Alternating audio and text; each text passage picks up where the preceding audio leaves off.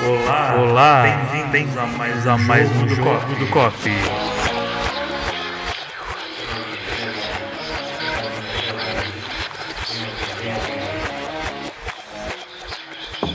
Olá!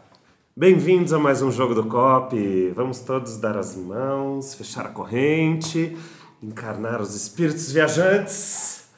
Então, hoje estamos reunidos aqui nessa mesa maravilhosa, eu, Renato, Alalai. e hoje nós temos não um, mas dois convidados, convidados muito queridos. A primeira é a Cacá, Cacá Filippini, que é Olá! comunicadora e influencer. Conta um pouco pra gente sobre você, Cacá. Bom, eu sou a Cacá Filippini, escrevo no Escapes, né, que é uma coluna dentro da revista Women's Health.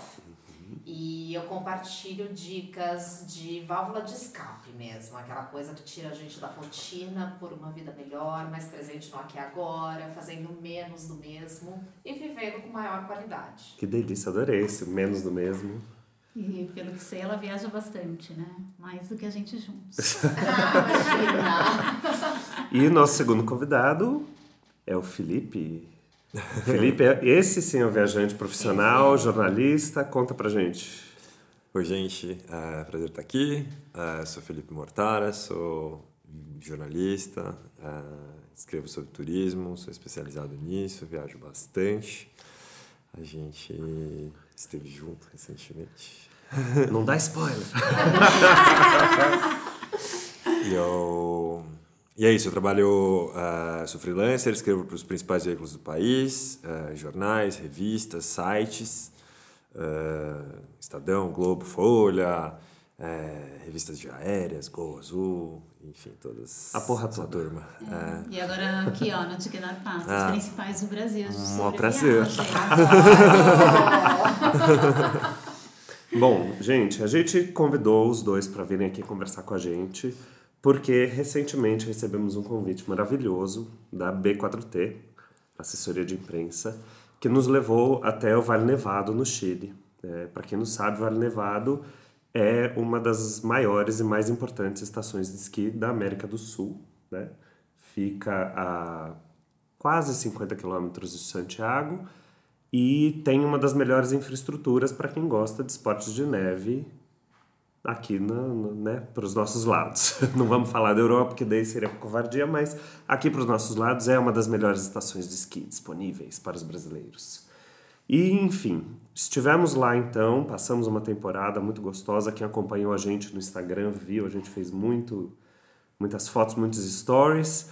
Mas agora a gente queria conversar um pouco sobre essa experiência e não só sobre isso, falar também sobre desdobramentos dessa experiência, porque tanto a Cacá quanto o Felipe têm várias histórias bem interessantes para contar. Por isso, estamos aqui reunidos hoje, né? Então, primeiro eu queria saber de vocês, o que vocês acharam do Vale Nevado? Bom, Você eu- tinha ido ou não? Não, nunca tinha ido pra lá. Eu adoro esquiar. Em breve falo um pouquinho mais a respeito disso. É, para mim foi uma surpresa muito positiva, não só pelo local, mas principalmente pela reunião de pessoas, por toda, todo o cronograma, toda a programação que nós vivemos, toda a aventura.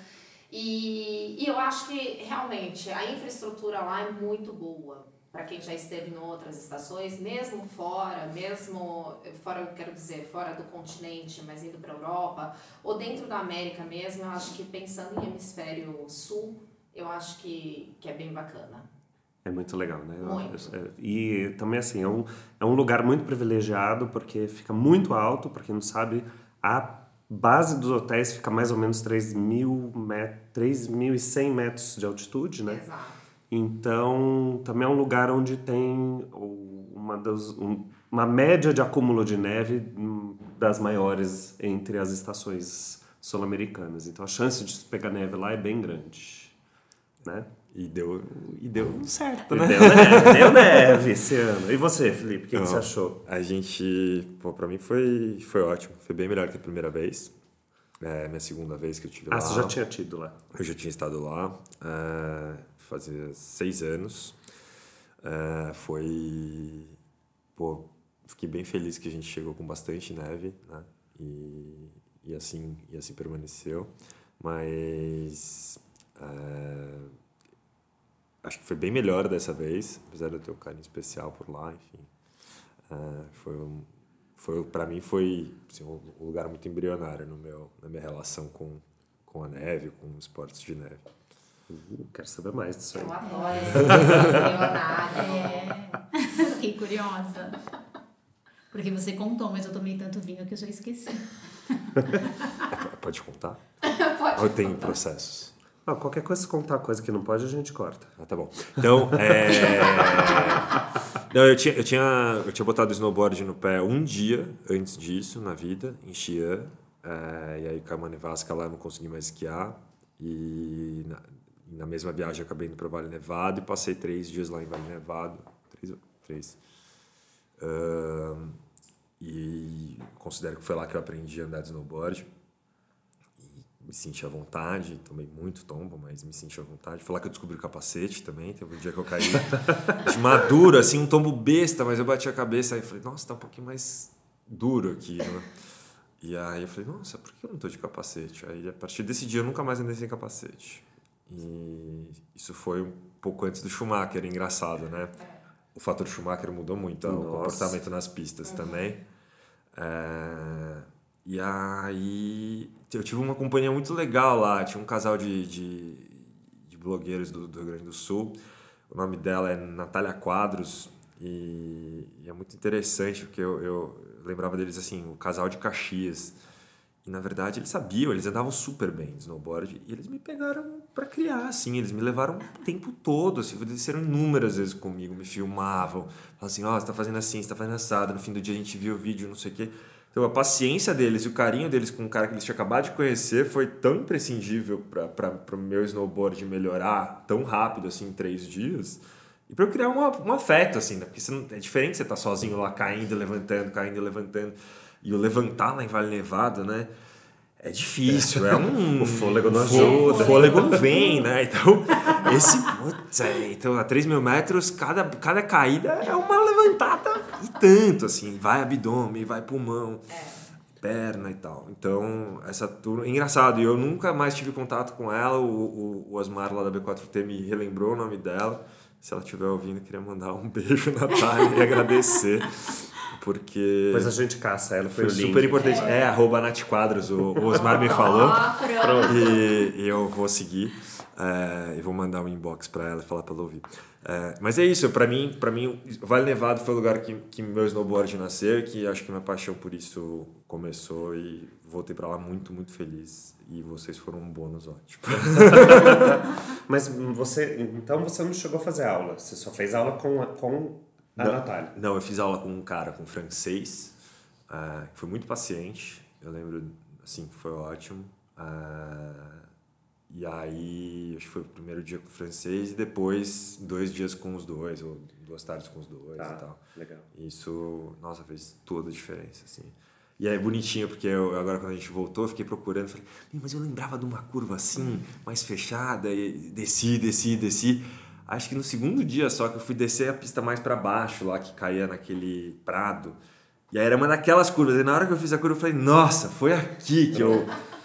Mas é- a, gente, a gente acaba criando um vínculo né, com as pistas e com o lugar que a é. gente foi. E lembrar, putz, aqui eu não sabia nada, agora eu já sei. A gente fica meio apegado né, com a estação. Ah, eu acho que a gente fica bastante apegado. Eu tive meu cantinho, você sabe. né? É, é. Mas eu tava perguntando de aula porque eu acho que uma das coisas mais legais sobre o Vale Nevado especificamente é a escola de esqui e snowboard que eles têm. Porque eu sou super fã, sou até suspeito, mas é, eu acho que eles realmente têm assim os melhores professores para quem está começando, quem quer aprender.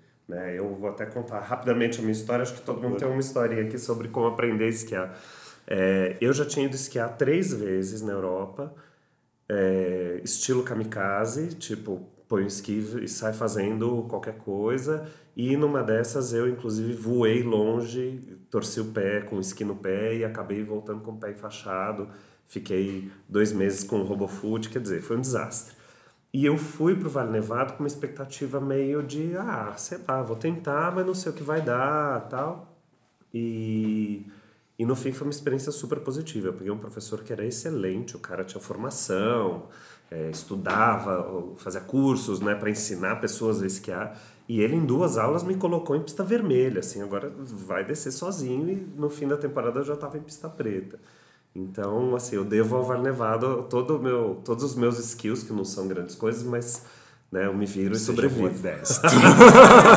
Me filmou. Anda bem Não, pra gente, eu caramba. não queria nem comentar isso, entendeu? A pessoa ficava filmando, gente ali ia descendo de costas pra pegar o nosso melhor ângulo, entendeu? Não é bem Mas assim, mas... é, não, isso que é básico. Mas- Mas, é, mas eu acho muito legal, porque assim, eu comecei, a primeira vez que eu esquei na vida foi com o Renato, né? Ele evoluiu, eu fiquei lá atrás, tipo, tensa, eu fui a pessoa mais tensa do mundo pra é, encarar o esqui. Ele sabe a quantidade de vezes que eu não vou mais esquiar. O drama que ela fazia, sim. Eu, assim, eu vou cuidar da, da bolsa de vocês lá no bar, eu vou ficar com meu drink, vocês me encontram. E cada temporada era isso. E eu fiz aulas é, na, na, na Noruega. Não foi fácil, a gente, eu realmente percebi a diferença muito grande, porque lá o que acontece são pessoas que nasceram com esqui no pé, que daí querem fazer uma grana extra durante as férias e vai lá dar aula. A, a galera não necessariamente tem uma didática, ou até mesmo paciência, né? E, Se importa, né? Exato, sabe? E entende também quais são suas dificuldades, né? Porque eu percebo até pelo o o Ola, né, do Ignaro Passa também, que nasceu com esqui no pé, ele demorou muito para entender as nossas dificuldades. Ele tentava dar aula e ele não conseguia porque ele não entendia qual que é. Por que você não consegue É jogar a perna de tão lado? É. Mas por que, que você não consegue passar aqui nesse fora de pista e passar por cima das pedras? Mas por que, que você caiu e bateu a mão? Mas é tão fácil! Tipo isso. Isso aconteceu comigo. Eu fui seguir ele atrás do, do- Nossa, caí num lugar, assim, eu, eu caí, bati a mão na pedra. Aí eu olhei pra ele e falei, Ola, eu não devia estar aqui. O Ola pode ser teu pior inimigo na montanha, porque ele acha que você sempre tá melhor do que você tá. não, você consegue, vambora. Vamos, vamos, vamos, vamos. Falta coragem, sobe. Mas foi, mas eu, eu, assim, foi minha segunda experiência na América do Sul, mas a primeira no Vale Nevado. O Ola sempre falava, você precisa ir para o Vale Nevado, porque eu acho que você vai se apaixonar pelo Vale Nevado.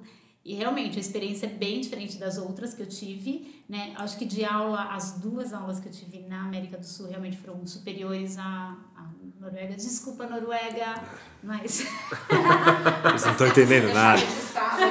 Te considero um pacas, mas Mas é, foi uma, uma evolução, um salto de como eu cheguei e de como eu saí. o que eu acho mais engraçado é que assim, eu já esquei muitas vezes com a Lalai. E sempre ela faz drama. Então ela começa e daí no meio ela, ai, tô cansada, ai minha perna, ai não aguento mais, não sei o quê. Agora, depois das aulas no Vale Nevado, ela tava assim, não, eu vou esquiar mais umas duas vezes, pode ir indo que eu já te encontro. Foi. Ela não queria ir embora. Teve, teve um dia que ela chegou junto com você, Cacá, É. e ela chegou, ela tava iluminada, assim. Sério. Mas eu acho que foi uma coisa que aconteceu, uma mágica que aconteceu meio que com as duas, né? Foi, foi. Foi É, uma- é, você também tava, é É, verdade. eu acho que assim, o primeiro dia lá é, foi um momento de recoloca o esqui no pé e tenta fazer alguma coisa, mesmo com o professor tal. Nós duas, não, a gente já esquia, mas vamos lá para tentar pegar alguma dica a mais tal. De repente a gente percebeu que a gente precisava de muito mais dicas. Muito mais que- aula. Muito mais aula do que aquela que nós pretendíamos fazer. Então o primeiro dia foi meio que assim, ah, então tá, vamos. Aí a gente sentiu que à tarde a gente não evoluiu como a gente achava que ia evoluir, né? Ah, vamos no segundo dia então. Vamos brincar mais um pouco, a gente tá meio enferrujada. Falta ar, falta não sei o quê, porque a gente começa a arrumar um monte de desculpa, né? E aí a gente tomou a decisão de fazer uma segunda aula só nós duas. E nesse dia, propriamente, nós voltamos para o almoço, as duas iluminadas, com um sorriso de, de orelha a orelha, assim, se sentindo, sabe? Que nós éramos as esquiadoras. E claro, né, eu toda assim, eh, tem uma superação que a gente vai falar adiante e tal, mas eu acho que foi esse momento que a gente percebeu que nós éramos capazes de ir além dos nossos limites. E de repente até encarar o Ola. Até descemos com Ola depois. Descemos com o Ola, ai que medo. Mas é que eu acho que tem um, tem um momento ali, tem um clique quando você está esquiando. No começo, você tá lá no alto da montanha, você vê todas as histórias de horror de gente que se quebrou inteira. Ah, é. E você vê todas as possibilidades de morte que você tem de lá de cima. E você desce tenso. Aquilo lá, né? Te trava a coluna, você vai todo duro. Na hora que você pega a confiança e você deixa o esqui ir, deslizar e você curte, a sensação eu acho que não tem. É uma das mais prazerosas. Eu acho que né? é isso, Renata, é sentir o esqui, sabe? O nosso professor, ele falava, nosso professor é um espanhol e bem objetivo, para alguns um Polêmico! polêmico, mas para mim uma pessoa bem objetiva, eu preciso de alguém que faça é assim, pronto, presta atenção, entendeu? Que me chame pro pra terrinha.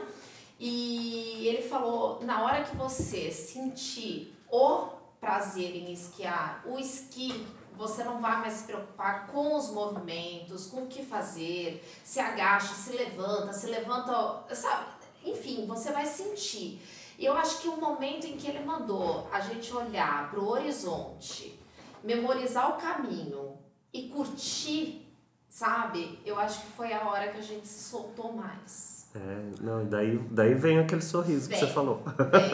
Vem, vem de dentro, assim. É, e eu, o que eu achei muito legal, de, porque no final eu e a Cacá a gente grudou lá, porque a gente super se identificou nas dificuldades E nas vitórias e nas também. vitórias várias. É, mas eu acho que foi incrível porque como nós estávamos meio que parecidas, foi mais fácil também enxergar os nossos erros na outra. Isso ajudou muito, muito, muito, muito. De, hum, agora eu sei por que, que eu tô caindo, porque eu tô virando o ombro, porque eu via a Cacá virando o ombro. Então, é, eu achei muito legal isso, né? O professor foi incrível, mesmo controverso.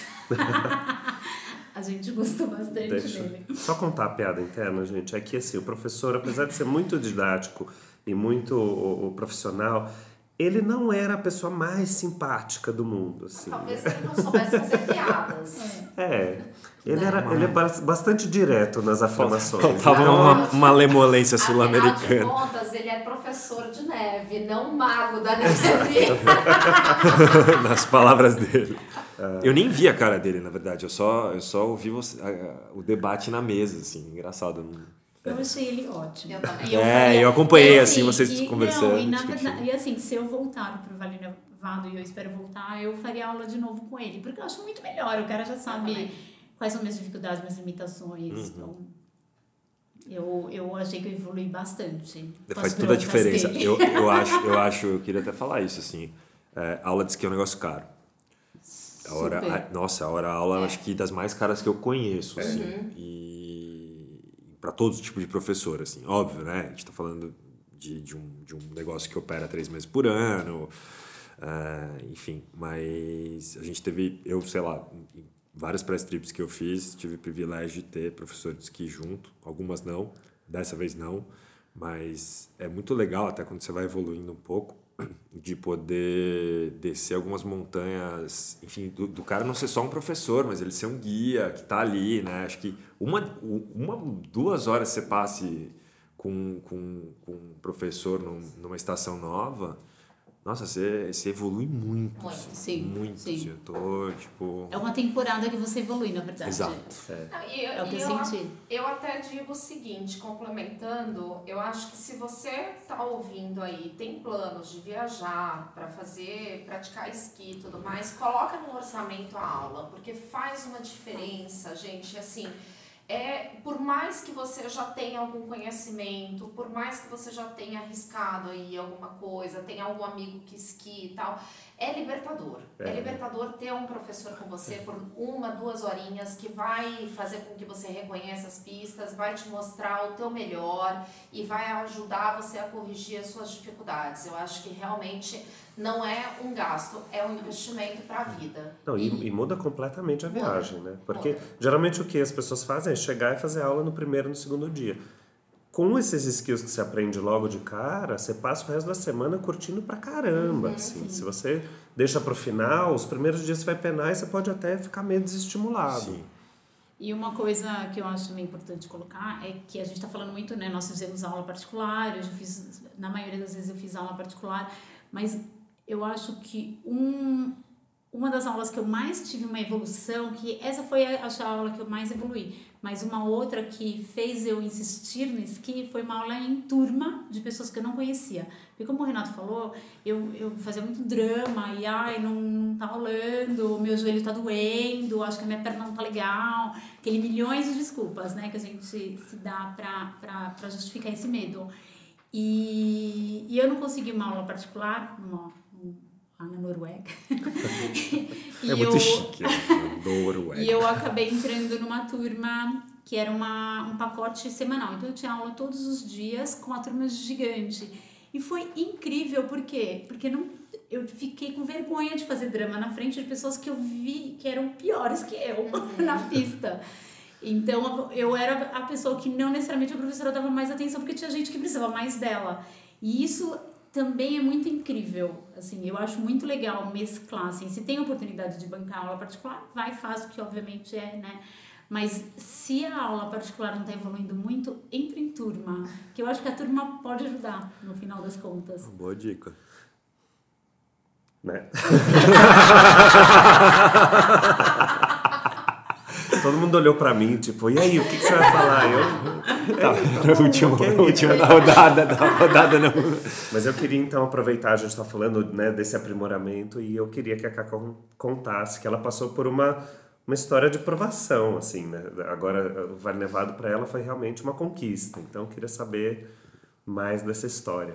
Foi. É, eu, desde criança, né, tenho a questão da neve presente na minha vida, porque minha família é italiana e aí chegava inverno, a gente ia para lá. E aí fazia algumas estações bem próximas a Roma, que são estações não tão famosas, mas assim, aquela coisa que você desce, que você sobe, que você brinca, se diverte e tal. Então eu sempre aprendi com os meus primos que lá moravam. Então, de pequenininha já fazia as minhas brincadeiras. E aí fui crescendo sem fazer aula, achando que dominava o esqui e cada ano entrando numa estação diferente, até que eu estava em Calgary, no Canadá, e eu sofri um baita acidente, né? Eu, eu entrei assim, eu despenquei a montanha. Então a gente teve um episódio que ela lá e ficou presa na cerquinha para não cair e eu não tinha cerquinha, eu caí. Então eu, eu passei direto uma curva e fui lá para baixo porque passou uma criancinha.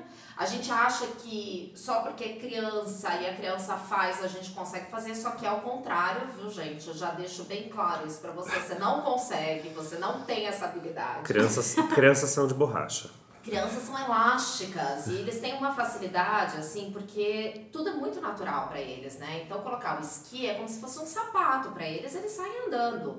E a gente não, a gente já tem uma coordenação motora no corpo definida sem o esqui. Para redefinir aquilo com esqui é complicado. E aí, então, passou uma criancinha, deveria ter uns 5, 6 anos por mim, e a criança passou com tudo e desceu, e eu falei, ah, se ele pode descer, eu também posso. E aí peguei um pouquinho de velocidade, desci, de repente a curva foi crescendo na minha frente, foi crescendo e eu não consegui fazer. E aí eu realmente caí lá para baixo e, e foi meio bizarro, porque hoje, lembrando da situação, assim, é meio engraçado para você que tá rindo, porque eu caí e parte do meu esqui ficou preso numa árvore, porque no Canadá, no Canadá as pistas têm os seus pinheiros, suas árvores, tudo mais, né, ao contrário do vale. E Vale tem pedra, mas eu não, não vi árvores lá. É né? muito alto, não tem é, vegetação. E, e, em Calgary você tem muito, e aí de repente um esqui ficou preso, o bastão, sei lá onde também ficou, e eu caí lá embaixo mesmo, eu fiquei num ponto que não tinha acesso. E graças a Deus, um casal que estava subindo o lift, que o lift é aquele elevadorzinho teleférico que te leva lá para cima, para quem não sabe, me viu, né? Viu acontecendo o acidente, já acionou o Snow Patrol, que é uma patrulha de neve, é como se fosse uma um, um resgate, né? Um né? resgate da neve. E aí, de repente, lógico, depois de algum tempo, eu perdi perdi a noção do tempo. Eu não sei nem se eu desmaiei, não desmaiei. Eu tinha muita dor, eu não conseguia levantar, mas eu ria também. Porque eu falava assim, gente, eu, eu tenho uma situação que eu rio de nervoso, né? Então eu comecei a rir naquela situação toda. Tentava levantar, não conseguia, porque meu joelho, ele realmente, assim, veio para trás, a minha rótula. E, e aí, de repente, eu escuto a pessoa falando pra mim, a senhora tá bem, né? Só que em inglês. E aí eu olho assim, lá no alto tem um, um resgate. E aí eles desceram, me colocaram numa maca, é uma maca de ferro que você vai amarrada mesmo. E aí eles te puxam, é bizarro, mas é como se você tivesse num, numa espécie de bandeja amarrada e eles te puxam. E aí depois você sai sendo carregada na estação, arrastada pelo trenó elétrico. Uma atração turística. Uma atração Todo mundo turística. tirando Olha lá, Todo se mundo estabacou. tirando- Não, todo mundo tirando foto, todo mundo, será que tá morta? Então você às vezes faz um movimento pra pessoa ver que você não morreu. Que horror! Não, é horrível. E aí quando você chega ali na central, né, que é na parte inferior, aonde as pessoas param para o restaurante e tudo mais, que é o ponto do, do, do esqui, é, você começa a receber os primeiros socorros. E aí eu descobri que eu tinha deslocado a rótula, que meu punho estava ferrado, e aí foram seis meses de bota e três meses com o punho é, imobilizado e 30 dias com o pescoço na, no colar cervical. Nossa. Então, assim, gente, literalmente, eu não sei se eu posso falar palavrão, mas aí qualquer coisa vocês colocam um pi, eu me fudi.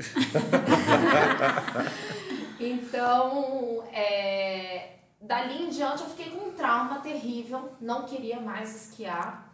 E Isso faz quanto tempo? isso tem quase seis anos. Tá. Quase seis anos. Eu tava até casada. E, e foi uma coisa assim, gente, sem querer colocar a culpa no meu ex-marido, mas talvez tenha sido dele. eu tinha dito pra ele que eu precisava de uma aulinha, né? E ele, não, é besteira, você já manda bem, Tá entendeu? ótimo. E ele fez a aula e eu não. Isso! Pois é, então assim, é, hoje eu entendo que a aula faz diferença. Mas enfim, brincando, né? Eu também tive. Ninguém me forçou a subir e tal. E aí eu acabei ficando afastada das pistas, alguns grupos de amigos, ah, vamos esquiar, vamos esquiar, porque a gente ia sempre, não, não, não, não. E aí eu tive uma situação em Gramado, no Snow Park. É, tem um parque lá, né? Não sei se é Snow Park, uma coisa assim. E aí vou fazer aula e eu olhei para aquilo ali. Gente, é super básico, mas eu olhei e falei, cara, eu tenho medo, eu não vou descer esse negócio, eu vou me estrumicar aqui e tal. Mas ah, acabei fazendo aulinha ali e tal. Consegui descer três vezes, acabou o nosso tempo, era tipo uma hora incluindo as descidas tal. E aí veio a oportunidade do Vale Nevado. E lá eu consegui de fato me desbloquear. E eu cheguei a ficar emocionada na hora que eu desci sozinha. A hora que você chegou lá, pôs o esqui no pé, rolou um. Não, rolou um não, rolou vários. Porque cada vez que eu descia, é, antes de fazer a segunda aula, eu achava que eu ia morrer. Né? Então qualquer descidinha, eu falava assim, não, aí eu começava a descer de lado, de lado, de lado, de lado, de lado. E eu fazia assim, não posso pegar velocidade. Eu achava que a velocidade ia me matar. E assim, no final da temporada eu entendi, eu entendi não, né? Eu já sabia, mas assim, eu relembrei que a velocidade é tua amiga. Porque até ajuda A deslizar você melhor. deslizar melhor, fazer melhor as manobras, ter maior molejo e tal. Mas eu olhava assim, eu falava pra Lalai, não, eu vou morrer, eu não vou conseguir, eu não vou conseguir. E fazendo a aula, teve um momento que o professor desceu com a gente, tudo pista verde, né? E o professor desceu com a gente uma, uma descidinha um pouquinho mais assim, inclinada, que vai, passaria por uma azul, né, tal, uma parte do azul. É, pra quem não sabe, gente, as pistas são classificadas por cor, tá? A verde é a mais basiquinha, a mais é, fácil. E daí vai subindo, azul é depois, depois vem as vermelhas e por último as pretas, que são as que todo mundo morre de medo. Exatamente. Inclusive eu. Mas foi. Ah, vocês foi. desceram, vocês dois, É, né? Já já te falar disso. Mas desciam cada uma que, pelo amor de Deus. Não, mas, mas isso é muito legal, né? Porque eu acho que, pô, eu nu- nunca tive nenhum acidente muito sério é, com esqui, mas, eu, mas essa coisa da superação é muito de cada um, né? Pra mim, a coisa toda foi, tipo, vai abrir a preta, não vai abrir a preta, abriu no último dia, né? E aí, aí foi, subiu, aí tinha uma azulzinha pra, pra esquerda, assim, que virava uma pista vermelha, e a preta, a preta saindo do teleférico, era assustadora aquela. Era um barranco, era vertical, não, você olhava assim pra baixo, você não via. Não, de lá de cima é, é, um, é pânico. Você Era- vê de Não, baixo, de você fala, ah, tá baixo. fácil. Não, Daí você chega lá em cima. chega lá em Você cima, olha, é, E, e pra mim, aí na última descida, eu desci. Eu ia pegar o atalhozinho fácil pra cair no, no- na parte mais menos vertical da pista preta. Mas aí eu olhei e falei assim, quer saber? Já tô aqui. Eu vou fazer inteiro. Não, te- tem sempre uma criança na sua frente, né? Tipo, a cri... Eu falei, meu, cara, essa criança de 10 anos desceu. Olha lá, tá vendo? Olha lá, lá. olha lá. Olha, olha o erro. Inclusive, a gente teve essa experiência porque é, tem um momento da pista verde que ela se encontrou com a vermelha. Exato. E aí eu assim, Cacá, vamos na vermelha, Cacá. Acho que não. Aí passou uma criança de seis anos. Eu falei, ai, Cacá, olha lá. Ela olhou pra mim assim, meio feio. Aí tá bom, a gente não foi. Tipo flashback, né, gente? É. Aprendi com as crianças. É o sinal do Mas destino. depois a gente foi. Nós fomos. Nós fomos e descemos lindas. É, teve um momento numa pista vermelha que eu tava até com o Renato. Aliás, eu tava com o Renato, não. O Renato me salvou. Porque, né, a gente começa a pegar mais coragem e tal. Então agora eu vou na vermelha. E aí eu fui descer, aí eu meio que congelei na metade da descida e eu olhava assim pra cima, o Renato lá em cima, lá, lá já quase no final da descida, e eu olhava assim, eu não vou conseguir, gente. Aí o Renato veio com a paciência dele na ré, né? Porque ele não vem de frente, ele vem, vem na ré. Não é assim. É, meio que assim, eu tinha que gravar. Chamandinho, assim, É. com as com a mãozinha assim, as duas mãozinhas. Aí ele veio e fez assim: vamos, Cacá, vai dar tudo certo. Lembra? Vai na, vai na diagonal até o final. Aí chega lá na ponta, faz a outra volta, abre bem o movimento que vai dar tudo certo. E ele me mostrando isso na ré, viu, gente? Você não entendeu direito o que que é ré? Coloca aí no Google, ré no que você vai entender. Ah, didático, né? Professoral. Didático, né? profissional total. Mas só para concluir, eu acho que foi assim realmente um momento de superação. Para mim foi muito importante mesmo. O Vale Nevado entrou na minha vida não não apenas por uma press trip, mas sim por um momento de aprendizado, é, um momento de vamos deixar algumas coisas do passado para trás mesmo e vamos começar uma nova história. E aí eu tinha o target da Foxtrot, que uma, uma companheira que não está aqui, viu gente? Tá sim. Tá aqui, me abandonou. Então a minha companheira lá, lá e falou pra mim, não, a gente vai terminar no Foxtrot, a gente vai ter- terminar no Foxtrot. E aí eu terminei sozinha, mas pra mim foi ótimo, porque eu acho que valeu Você fez a. Foxtrot? Eu fiz, claro que eu fiz. Ah. Você me abandonou na metade, né? Eu te abandonei. Mas assim, o que eu percebi que tenho medo, né? Que eu consegui, acho que, vencer ele de certa forma. Mas o cansaço, gente, quando você descobre que não, que não é mais frescura, é- o seu corpo já não responde. Hoje o meu receio é que esse momento ele acaba estragando todo o resto, de eu acabar me frustrando e falar assim, caramba, mas eu tinha aprendido e agora eu não sei mais, né? Então, é, eu tava morrendo de vontade, tipo, preciso, preciso, preciso. Aí a gente foi almoçar, aí eu senti o joelho e falei, não, eu posso estragar tudo, eu vou voltar. Aí, ó, mais uma razão pra voltar pro Vale, tem, Tem- até tem. setembro. Dá, dá esse, dá esse receio. Eu te entendo. Teve um dia lá que eu caí, esse dia que eu segui o Ola, eu caí, eu bati a mão, eu desci, tava tudo ruim, eu com mochila, tirando foto com câmera, não sei o quê. Aí eu decidi que eu não ia mais fazer nada, assim. Falei, não. é, vou, vou par... Perdi amanhã, parei amanhã. E foi a melhor coisa. À tarde eu me superei, fiz um monte de coisa nova. Mas a gente sempre tem dia ruim. É que nem cabelo, gente. Tem dia ruim. Tem. Não adianta é, é, é maravilhoso. Bad Ski Day, né? É Bad Ski Day. Não, mas eu acho que assim, essa é uma outra dica que eu acho que é importante ser dada, que é não insistir, né? Então a gente teve um, um amigo nosso também que estava ali e que teve uma situação e ele falou assim, cara, bateu nervoso, eu vou curtir outra coisa. Então eu acho que é isso, sabe? É, quanto mais tensa você tá em cima do esqui, pior fica a- o passeio, pior fica. Você cai, você tá dura, assim, Não. você fica muito racional, entendeu? Então não funciona. O negócio é, vai, sabe, descomprime, vai tomar uma cerveja, vai tomar um vinho, tal, sem exagero, porque você não pode guiar bêbado. Mas eu acho que é bacana você respeitar os seus limites. Sim. É, a montanha é, é- tem que, a gente tem que respeitar bem, porque ela é, ela impõe. É, e uma coisa que eu achei bacana, até falando um pouquinho né, do, do complexo que é o Vale Nevado, é, se você não esquia ou chega lá e fala assim, cara, não vai rolar, né? Na nossa turma teve isso bastante. É. E é, eu achei incrível a quantidade de coisas que você tem pra fazer, né? Tipo, isso eu achei muito legal. E eu até senti, e foi pela primeira vez isso, eu até fiquei feliz. Porque tiveram coisas que eu queria fazer, mas aí eu tinha que abrir mão da pista. E falei, ah, eu vou ficar na pista dessa vez. Oh! Eu, Almas! eu acabei abrindo mão de meio período na pista, né, pra fazer a raquete. E, e foi uma experiência bacana porque você coloca. É como se fosse um.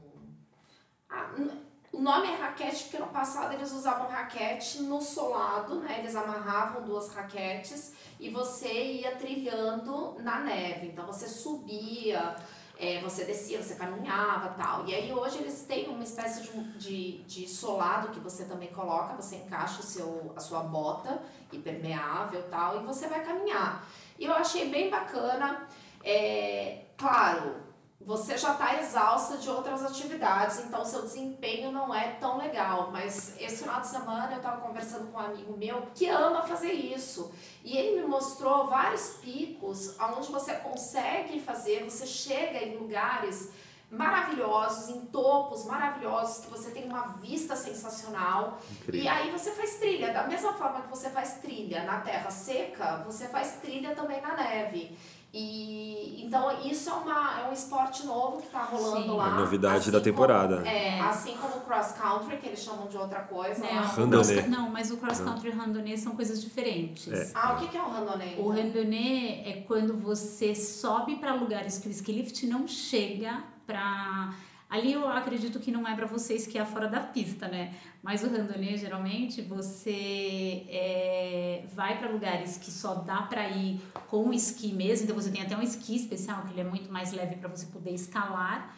E aí você desce em lugares que, Olha, geralmente, fora de pista. sabia. Olha, mais um target, E o, o cross country, ele é um esporte que é como se fosse um Cooper É, na neve. Só que lá no Vale Nevado não dá pra fazer, obviamente, porque é no alto dos Andes, é Exato. muito íngreme. Tem que ser plano. É, e o, é, o cross cross country é num, é. num terreno mais plano. É, e é com um esqui bem mais fino, mais leve É. e é Eu bem gosto. legal, é bem gostoso. Eu nunca pensei que ia falar isso, mas dessas atividades todas que tinha lá, eu perdi meio dia, que é uma coisa que eu nunca fiz na vida, pra ir pra piscina. Tava maravilhoso. Pô, segunda piscina- vez lá eu não fui também. Mas aquela piscina é maravilhosa, porque primeiro que é super bonito Sim. e você É. tem os Andes, né? Então você Não, fica na piscina com um drink na mão, olhando Tudo cheio de Andes. neve em volta, você na piscina quentinha, muito gostoso. Ai, gente, tem uma coisa, né? A gente já falou de drink mais de uma vez aqui nessa nossa conversa. Só pra, assim, deixar a dica, é, o bom do Vale Nevado é que você bebe pouco, porque sobe muito rápido, né? E também é Altitude. Altitude ajuda. É, o vinho é mais barato do que a água, né? Verdade. Deixar isso registrado. Então não é que somos alcoólatras, nada disso. É uma questão de economia. Mas eu queria levantar mais uma questão rápida, até um negócio que eu queria especificamente que o Felipe falasse pra gente, que é muita gente tem um pouco de receio de ir pra neve, porque fala, ah, eu não gosto de frio, eu vou ficar mal, não gosto, tem que pôr aquele monte de casaco e tal. E a gente sempre fala isso, a gente já escreveu várias vezes, que não existe passar frio, existe roupa errada. É você se vestir errado que daí você vai passar frio. E por acaso o Felipe já esteve até na base do Everest. Então, se você quer falar de frio, tem que falar com ele. Conta tudo. Cara, Qual eu. o seu segredo? O. Camadas. Segredo é Camadas. Cebola. Meu segredo é Camadas. Não, é, é assim. é, qualidade. Então, tipo, segunda pele não é cirola. Segundo a pele tem tecnologia, tecido tem tecnologia. é, a indústria têxtil tem muita tecnologia hoje em dia. Então, que tem algumas coisas que é ruim economizar. Eu aprendi isso do pior jeito. É, Qual é o pior jeito? o pior jeito. medo. Não, eu, eu, eu tive hipotermia, né? Ela é vacirolinha. Você teve hipotermia? Eu tive hipotermia, não vale levar. Não sei. Foi. A gente não conversou disso? Da outra Eu vez. soube. É, Estão contando. Da outra Então vez conte pra nós. Da outra vez, é. é. A van que eu tava ficou atolada na neve e escorregou, caiu no barranco de neve e aí pouca gente se predispôs a ir lá ajudar a empurrar. E eu fui. E estava... Eu não, a gente não ia dormir em Vale Ah, tá. Nevado naquela noite. Então foi meio que... Ah, então ah, a gente vai agora. A gente não vai mais dormir em Santiago, a gente vai pra lá agora. Eu tava sem roupa adequada e sem calçado adequado e fui pra fora lá empurrar. E pé neve, pé frio, tudo e fiquei empurrando duas horas. E quando eu cheguei lá, eu não percebi, meu pé tava muito gelado, roxo. Botei o pé na água quente, fui tomar banho e tal, de repente eu desmaiei. Ah, foi assim que você perdeu o pé? Mentira, gente, ele tem os dois pés. e aí. Meio estranhos, mas estão lá. e, aí eu e, e aí não, eu conheci o centro médico de Vale Nevado, tudo. Então, uma das coisas mais gostosas do mundo é a, a voltar da hipotermia, que é coberto com o cobertor térmico, é um secador de cabelo enorme, assim, tá embaixo, assim, o negócio fica. Quando começa a esquentar, é muito gostoso. Caramba, e você teve hipotermia, você já tava no hotel. É, foi na hora que bateu, eu tava no hotel. Caramba. Ainda bem, né? Ah, Você vê que não é só chegar no quentinho que passou, né? Dá muita raiva, dá muita angústia, assim, você vai ficando nervoso, o negócio vai te dando um. Aí quando veio, veio. E aí eu consegui pedir ajuda, o tempo foi bom. Caramba. E, mas assim, eu, eu os frios, eu queria falar isso, assim, a gente tem muita dificuldade de, de, de, de, de- de constatar momentos históricos quando eles estão acontecendo. Essa viagem a gente viveu, eu vivi alguns dos dias mais frios da minha vida. Naquele primeiro dia, aquele sábado, tava muito gelado. Tipo, na Não é normal, né? não é Não, normal, não é tipo, normal. ai gente, É menos não- 17? Menos 17. Gente, então, a é pessoa falando normal. uma normalidade, isso, isso é normal em Ohio. É. Isso é normal lá no, no, no Iowa, isso não é normal no, no, no- no- nos Andes, não é normal ali, entendeu? E a gente, pô, foi, encarou, antes do sol levantar, assim, antes das 10 da manhã, era frio, era frio mesmo, assim, tipo, de doer o rosto, assim. Acho que até mais frio do que, do que eu peguei lá no Himalaia, de verdade, assim. Quanto que você pegou na Himalaia? Só pra... Eu dormi a menos 15 na barraca do, do acampamento base do Everest. Menos 15. Pra dormir, gostoso. Uma delícia, porque, Delícia. porque, a- porque o, o, o equipamento é bom, é, a barraca é boa, ti- tinha uma benção que era um colchão mesmo, colchão, colchão. É, então tava tranquilo. E a essa altura, acho que o que mais enche o saco lá é ficar levantando a cada três horas para fazer xixi. Você bebe muita água no- na montanha, muito certo, né? E, e aí, a essa altura eu já conseguia, sei lá, tomar o último gole d'água às 11 da noite antes de deitar e acordar assim 5 para 6 da manhã estourando e fazer xixi. Então, tipo, não tinha que sair no meio da noite na barraca, E fazer xixi também deve ser uma experiência bem É. divertida, menos 15. tirando camadas e o xixi Gente, cai, bate, congela. Podia levar uma garrafinha, já deixava dentro, né? Teve gente que fez É isso. lógico. Eu imagino. Teve gente eu, que se fez eu tivesse isso. esse instrumento, É, o líquido- É, mas teve gente também, uma, uma técnica é, quando você está dormindo num lugar muito frio, não, não necessariamente ao ar livre, é pegar água velha do chá ou alguma água, e pode ser até neve, esquentar e botar num cantil, um cantil duro e tal, e dormir juntinho, que é gostoso, um negocinho quentinho com você. E aí na barraca do meu lado alguém acordou no meio da noite, ai, molha o meu pé, molha o meu pé. O cantil abriu, a pessoa, meu, tava a menos 15 com o pé molhado. tipo, eu tive dó. Né? Aí eu falei, posso fazer alguma coisa? Não, não, eu já resolvi aqui. Eu falei, yes! assim, sabe? É, é- é realmente essas situações assim de frio. Cara, mas o, o lance são, acho que, é camadas, é respeitar. E. Então, esse negócio dos tecidos tecnológicos que você falou é bem importante. Porque a gente acha que, ah, não, mas meu moletom é ótimo, é super quente, não é nada. A melhor tecnologia que tem para frio é lã. Lã de verdade. Sim. Porque ela não segura a água, né? Então, se molhar tal, ela respira e seca, e daí você fica quentinho de novo. Aliás, Algodão é o pior. Uma pergunta, porque a Cacá acabou alugando roupa, né? Porque como essa é uma preocupação, ah, eu não vou investir para ir ter uma temporada de, de esqui e gastar Sim. sei lá, 3 mil reais em roupa. E você acabou alugando. E o que que você achou? Foi, tipo, segurou a onda? É, na verdade, assim, eu acabei levando uma calça minha já. E aí eu falei, quando eu soube que ia ter questão para alugar, eu falei, gente, com essa limitação de bagagem que a gente tem vivido tal, eu não vou levar roupa a roupa, então vou alugar lá.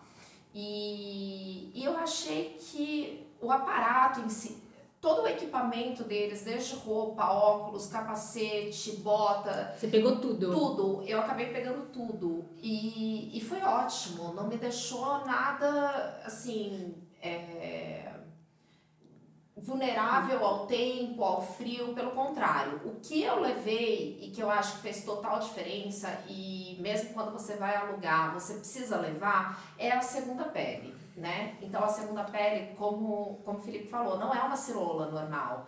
Então, o, o tecido que eu tenho, ele é um que mantém, ele reflete o calor e ele mantém o nosso, a nossa temperatura. Então, um truque que eu tenho e que eu faço e que sempre funcionou na vida foi: eu tomo banho, então eu saio do banho com o corpo quentinho e já visto a segunda pele. Então, eu mantenho aquela temperatura o maior tempo possível por conta do tecido. E aí, depois eu só coloco a calça, que é a calça térmica, né, que eles usam e impermeável, e o casacão. Eventualmente, no primeiro e no segundo dia, como estava muito, muito frio mesmo, eu acabei usando uma, uma outra térmica, que ela parece um pouco soft, mas que eu comprei também no Canadá e que super segurou e que chegou um momento que eu passei até calor, que abriu um pouco Meio do... fleece, assim. É, É. feliz. É, É, na verdade, a lógica de camadas é uma segunda pele, encostado na pele, um fleece ou um- uma outra coisa quente. Nesse dia frio, eu usei um, um- uma um pluma, um colete de pluma, né, um duvet, que a gente chama na montanha, e uma camada externa impermeável. ah, enfim, mais grossa, tem, tem algumas mais grossas, outras mais finas, e depende um pouco de, de você, tem a questão de cor e tal, mas é, eu acho que o, o importante é isso, né? O, a, a, junta a pele para manter o seu calor, o que esquenta está no meio e o que protege está do lado de fora. É, eu usei três camadas todos os dias. E assim, uma dica é a Uniqlo, né, para quem viaja bastante, eu tenho amigos que viajam, eles têm essa segunda camada que é bem boa, né? Então eu geralmente uso tanto a blusa quanto a calça, a, a segunda camada são deles. E, eu usei esse ano uma, fala, uma blusa mesmo de lã e o casaco. E assim, eu não passei frio nenhum dia. E meia, né? Eu acho que uma, o- um outro item para investir, porque a gente é muito. A gente tem muita dó de gastar dinheiro com meia. Fala Assim, eu vou pagar 300 reais uma meia, né? Mas assim, vale a pena. Uma Vale. meia. Eu tenho, Vale. eu tenho uma Eu meia tenho- de lã eu que tenho é própria duas. pra. Que assim, eu levo. E era muito engraçado, porque meu quarto no final do dia, gente, parecia aquele, sabe, aquele cortiço. Então, assim, eu chegava, lavava tudo, a balaclava, porque eu também uso, que é aquela máscara que só fica com os olhos pra fora. Eu protejo demais meu rosto. eu Cacá era ninja da branca. montanha. É, você não via, Cacá? É, eu sou muito branca e eu tenho um negócio que chama fenômeno de Renault, então todas as minhas extremidades elas tendem a, a gangrenar mais fácil, então não tem circulação, então tô sempre vermelha nas pontas dos dedos, nariz, orelha, então é uma coisa assim que eu já sei que eu tenho que cuidar. Então eu lavava balaclava, lavava as meias e a segunda pele, né? E aí deixava pendurado no banheiro, o banheiro fechado, porque o banheiro do hotel é super quente, você não pisa no, no chão frio. Não é. Então, não. O seu era, o meu. Nossa, o Um meu pouco era de calor. extremamente quente, meu banheiro. Então já fechava lá no dia seguinte, de manhã, já acordava, tava tudo sequinho no varal. É, isso é bom. As Isso coisas é bom. secam muito Que na, na ótimo. calefação. É. Que ótimo. A Lalai falou de marca, eu não sabia se podia falar. Ó, um momento merchan. Então, eu vou falar de marca. E É... nem é publi, viu, gente? É realmente uma marca que eu Não. Mas é, a, Decathlon, a, Decathlon, a Decathlon vai me odiar, mas a única coisa que dá pra comprar na Decathlon que funciona na montanha é meia. É, então as meias de esqui da Decathlon funcionam bem. A segunda pele é boa. Cara, eu tenho duas experiências. Eu tenho uma experiência muito traumática e uma segunda experiência que foi assim, tipo, comprei a melhor segunda pele da Não, Decathlon. não. Assim, eu juro, eu comprei e essa é, muito boa. É, e até foi quente demais é, lá na montanha.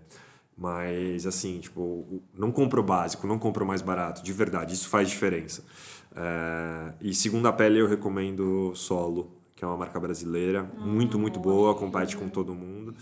E aí dos gringos caros, Columbias, North Faces. Colômbia agora tem Patagônia. no Brasil também. Tem, né? É, E a eu gosto. Colômbia é acessível. É, e- e, é, e uma carérrima que eu ganhei de presente, uma meia e uma segunda pele, foi da Helly Hansen. Que é incrível. Essa é incrível. E aí foi essa que eu usei mais. Assim, É, tipo, mas posso falar, e- e- também não tem que ficar escolhendo muita marca. As minhas meias de esqui, as melhores que eu tenho, eu comprei no supermercado na Noruega. Ah, mas você estava na Noruega, né? Na? Noruega. Eu fui com. Não, eu fui com uma da, da Decathlon podrinha, baratinha, porque era, sei lá, a primeira vez que eu tava indo esquiar. Cheguei lá no mercado, eu tinha umas puta meia de lã por, sei lá, 30 reais. Falei, é essa mesmo, comprei várias. É, No esqui, São como é que ótimas. é a meia, assim, tipo, a- é, faz diferença? Porque, tipo, você usa uma meia, né? Porque a bota é muito apertada. No, no, no snow, a bota, a bota é super quentinha, acolchoada e tal. Então, uma meia super O resolve. grande problema do esqui, da bota de esqui, é porque ela é bem apertada. Então você tem que tomar muito cuidado para o seu pé não congelar. Então você tem que tomar uma boa meia de lã mesmo, né? Que vai até o joelho. E assim, é comprar a meia mais quente que você puder. E ela não pode ser tão grossona, porque senão ela vai interferir Vai na- estrangular na o pé é. e interfere na circulação de sangue. Mas eu comprei também a, a, a que eu tenho, eu comprei na Suécia, e eu acho que eu paguei um preço razoável, assim, de, sei lá, mais ou menos uns 100 reais. E, e tem uma vantagem, né? Porque como ela é de lã, é, ela demora para ficar mais fedida, né? Então você consegue usar por mais dias. Eu, eu acabava usando duas meias, porque já é meu de praxe, justamente porque meu pé ele demora Aham. para ganhar a temperatura. Mas a dica para quando você for é, experimentar o teu equipamento pela primeira vez, já vai do jeito que você iria para a pista. Então eu já vou com duas meias no pé, porque aí ele mede o meu pé com aquele volume, Sim. né? Ajusta a bota. Ele coloca dentro da bota, ele ajusta com aquele volume e aí eu não tenho surpresas depois na pista. É, esse momento de, de, de adquirir equipamento é muito delicado. É. Assim, eu, eu, eu cometi alguns vacilos dessa vez. é, Prancha, né? Da prancha, peguei a prancha com, com, com a alça do, do, de, de fechar a bota meio curta, aí troquei, aí assim, era segundo dia à tarde, eu já estava na terceira prancha, sabe? Então foi difícil de, de também de estabilizar. Você precisa conhecer aquilo, né? Você precisa ganhar intimidade com aquilo. É, na primeira tarde eu, eu, fui super bem, aí eu falei, ah, não dá pra um- uma bota com, com uma tira um pouco maior. O cara, ah, dá, mas eu vou ter que trocar a prancha, não sei o que. Aí Eu ingenuamente falei, vai. Aí na manhã seguinte não deu certo com a prancha nova, com a bota tal, enfim, é, aí trocou de novo. Então, e eu voltei para uma prancha mais é, iniciante, que no fim das contas foi a que eu mais gostei, e, enfim, deu, deu mais certo. É, Mas sempre acho tem um ajuste, não tem jeito. É, e eu acho que só para terminar a questão de equipamento, é, o óculos, né? Usar o capacete com o óculos também faz total diferença. Eu tive problema com o meu óculos no primeiro dia, porque ele embaçava muito, tava muito frio e a gente estava no meio da nevasca. E aí eu tinha pouca visibilidade e o pior erro que você pode cometer é ficar tirando e colocando a máscara, porque aquilo dá a umidade né, na Sim. máscara e depois quando você coloca de novo no rosto, com o teu calor, aquilo embaça. Então é muito é muito bom você sempre testar teu equipamento e procurar o maior conforto possível antes de ir para a pista. Exato. Eu. Não? É, eu, eu, eu uso óculos, né, com grau, e passei muitos anos, assim, sem conseguir me conciliar isso, porque eu chegava lá e eu não tinha máscara, e eu alugava máscara, e botava máscara em cima do óculos, ficava tudo horroroso, e aí às vezes eu baixava a visibilidade, eu tava com, com a máscara, mas sem o meu óculos, eu sou míope, e aí, um tempo atrás, no, no, no, em Park City, nos Estados Unidos, eu achei uma máscara mais larga, com a borda mais larga, para botar o óculos dentro. Olha. E isso fez toda a diferença. é. E... Mas eu também aprendi na raça, junto com você, que não pode ficar tirando, porque ela também embaçava muito. Você tem que botar a máscara, vai embaçar no começo, acredita, segura a bronca e, e dali uns três minutos vai passar o embaço e fica direto e, e aí fica firme. É isso. Gente, Eu queria muito ficar batendo papo, mas a gente precisa cortar aqui, Ah. né? Porque a gente tem um tempo, infelizmente. Depois a gente faz outros. Falar de outras viagens, de outros lugares, falar de praia, falar de sol. Eba! Mas a gente sempre termina com o que a gente chama de o jogo do copy, que é na- nada mais do que uma rodada de flash, assim, com dicas ou coisas que a gente traz no coração, mas rápido, assim, sem muita justificativa. E eu montei um jogo do copy meio diferente. Não sei se você sabe, é, ouvinte, mas é, semana passada, no dia 2 de julho, tivemos um eclipse solar. É, quem estava aqui no Brasil, infelizmente, não pôde ver é, tanta cobertura, mas lá no Chile, onde a gente estava, o Sol teve 92% de cobertura da Lua. Foi um, um espetáculo bem interessante, foi um momento muito legal. É, depois a gente vai ter um conteúdo lá no site para vocês verem, tem vídeo e tal. Mas é, dizem que o eclipse, sol- eclipse solar é, sempre acontece num momento de transição, de mudança de ciclo, né? Então é um momento para a gente pensar coisas boas e fazer desejos e tal. É, então eu queria saber no jogo do COP qual é o lugar de neve, vamos falar de neve, né? Já que é o assunto, que você gostaria muito de conhecer, que você acha que vai ser um lugar muito especial. Quem começa? Eu começo. Vai, Felipe. É, eu queria conhecer o Whistler no Canadá. Eu passei anos da minha vida sem a menor vontade, menor interesse pelo Canadá e pelos canadenses. Até conhecer alguns, até velejar 15 dias na Polinésia com uma canadense queridíssima, amadíssima, que me conquistou. E... Casou? Não, ela já era casada, infelizmente.